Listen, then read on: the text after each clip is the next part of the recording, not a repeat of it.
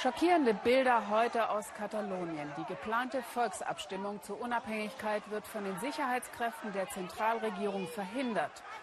Um das aus Madrider Sicht illegale Referendum zu blockieren, setzte die Polizei Gummigeschosse und Schlagstöcke ein. Es gab mehr als 460 Verletzte, so die bisherige Bilanz des Tages.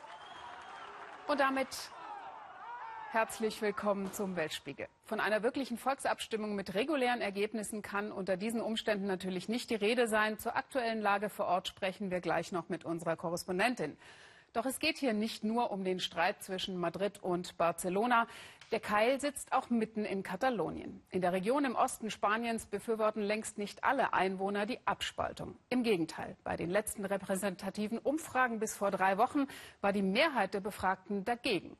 Stefan Schaaf zeigt uns, wie die Diskussion um die Unabhängigkeit selbst Familien oder enge Freunde in Katalonien spaltet.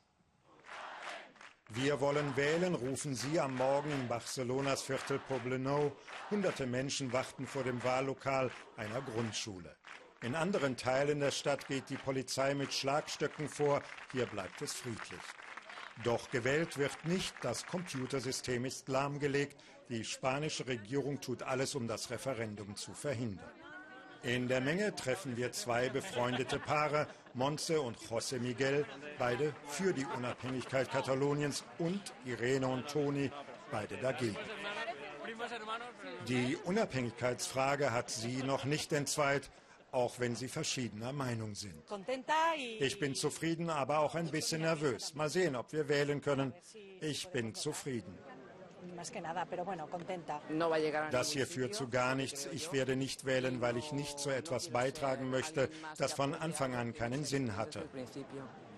Auch für sie ist es ein Tag großer Anspannung und der vorläufige Höhepunkt einer schleichenden Entfremdung. Der sind wir in dieser Woche nachgegangen.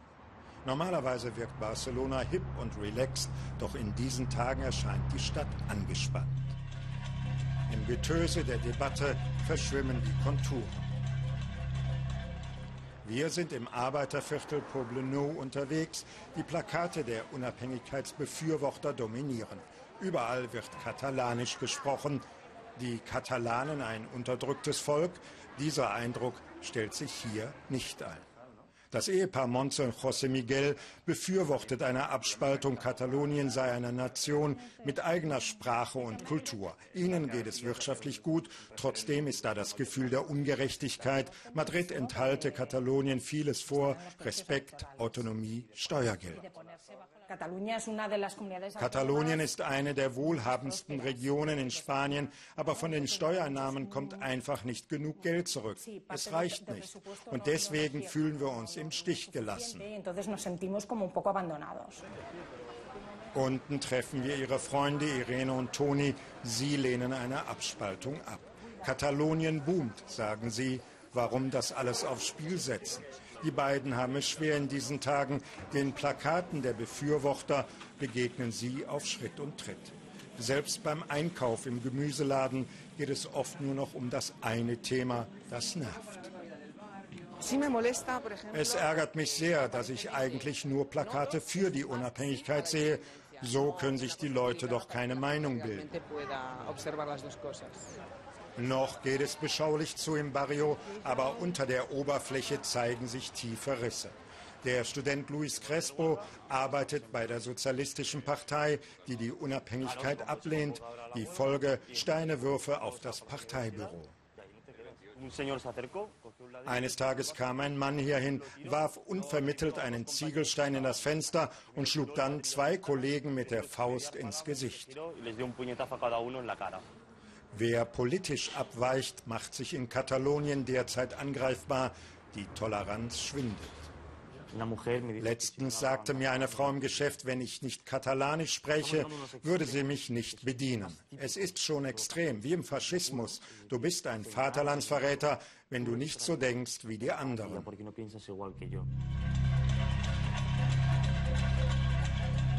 Ein paar Straßen weiter die Feuerwehrstation im Viertel Poblenou. Eine kleine Versammlung ist einberufen worden von den Feuerwehrleuten für die Unabhängigkeit. Ganze Berufsgruppen fühlen sich der Sache verpflichtet und von Madrid verfolgt. Weil sie auf ihre Fahrzeuge Demokratiesticker geklebt haben, drohen ihnen Geldstrafen.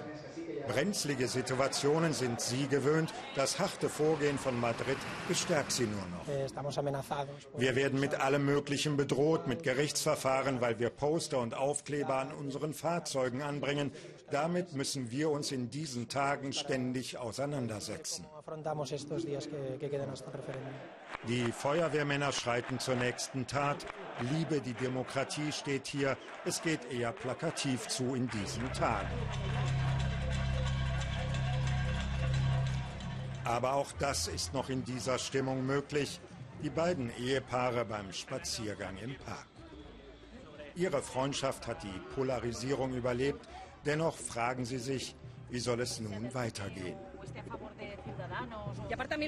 Mich besorgt schon, wie es am Tag danach aussehen wird, wie wir zusammenleben können. Natürlich bin ich für die Unabhängigkeit, aber ich hoffe, dass wir einen Plan für die Zeit danach haben.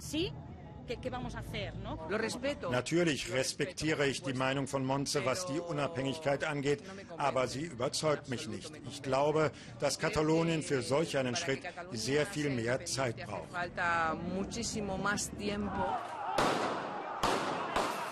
Wie viel Zeit Katalonien braucht, das zeigt der heutige Tag. Er hat viele hässliche Bilder produziert. Polizeieinsätze, Räumungen, wütende Proteste.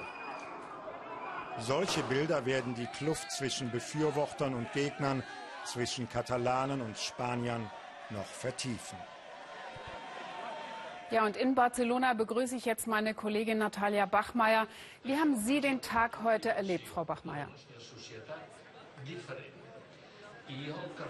Also morgens ging es in etwa so friedlich los, wie es jetzt hier ist, trotz des Höllenlärms auf der Plaza Catalunya, wo gleich der Wahlkampfabschluss gefeiert wird. Ähm, ich war in einem Wahllokal, wo also noch ganz kurzfristig und spontan Wahlhelfer rekrutiert wurden. Wer die Hand hob, der wurde also mit äh, Applaus ins Wahllokal reingeleitet. Ähm, das war alles recht friedlich, ja. Und dann ging es ähm, an mehreren Orten eben gleichzeitig los. Die Polizei hat die Wahllokale geräumt und ist dabei eben sehr rabiat vorgegangen. Und dann brachen auch dort, wo ich war, teilweise die Leute in Tränen aus und haben gesagt, was machen die mit uns? Wir wollen doch einfach nur abstimmen. Und ähm, jetzt seit einiger Zeit ist die Stimmung wieder ruhig ruhig. Also die große Welle der Räumung ist wohl vorbei. Haben Sie denn Informationen, Frau Bachmeier, wie viele Menschen überhaupt abstimmen konnten? Das war ja an vielen Orten gar nicht möglich. Ähm, ja, das ist richtig. Also wir haben noch keine Informationen. Die Wahllokale schließen erst in etwa einer Dreiviertelstunde. Ähm, und man muss sagen, das wird auch sehr schwierig werden zu ermessen, wer da eigentlich abgestimmt hat und wie viele abgestimmt haben. Ähm, denn die Polizei hatte zeitweilig die Computerplattform, die Internetplattform gehackt, wo die äh, Stimmen hätten registriert werden sollen. Also insofern, egal was jetzt rauskommt, man muss damit sehr, sehr vorsichtig umgehen, weil eine normale Zählung nicht möglich war. Was wird die katalanische Regionalregierung denn jetzt tun? Womit rechnen Sie?